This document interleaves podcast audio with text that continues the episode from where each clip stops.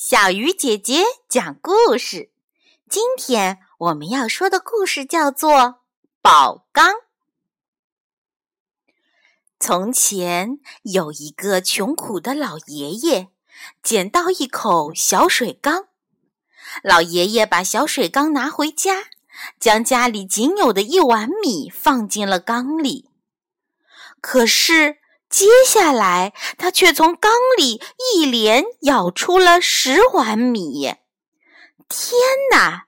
原来这是一口神奇的宝缸。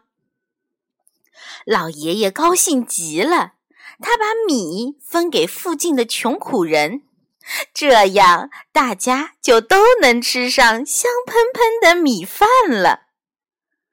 可是世上没有不透风的墙。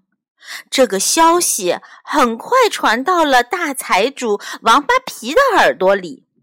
这个王八皮一肚子坏水，立刻打起宝钢的歪主意。他搜肠刮肚，想出了一个坏主意，跑到县太爷那里说：“老爷爷抢了他的宝钢。”县太爷马上派人把老爷爷和那口缸。都带进了县衙。其实啊，这个县太爷也是个贪心的家伙，一听是个宝缸，就一门心思想据为己有。于是呢，案子也不审了，他就派人把王八皮和老爷爷都赶出了县衙。宝刚被送到了县太爷家里。县太爷的父亲听说天下竟有这样的宝贝，忙拿个金元宝来试试。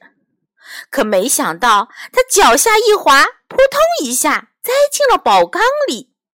县太爷赶紧往外拉，但这一拉不要紧，竟然一个、两个、三个，一连拉出了十个一模一样的父亲。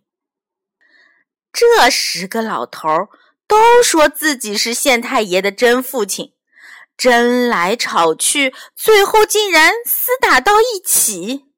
县太爷只能瞪大了眼睛站在旁边，他也分不清哪个才是自己的父亲。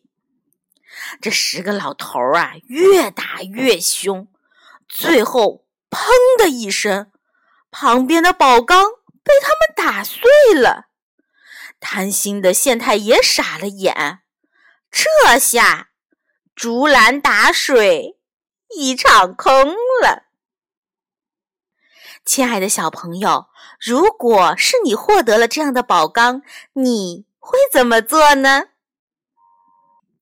好了，小鱼姐姐讲故事，今天就到这里了。小朋友，我们明天再见。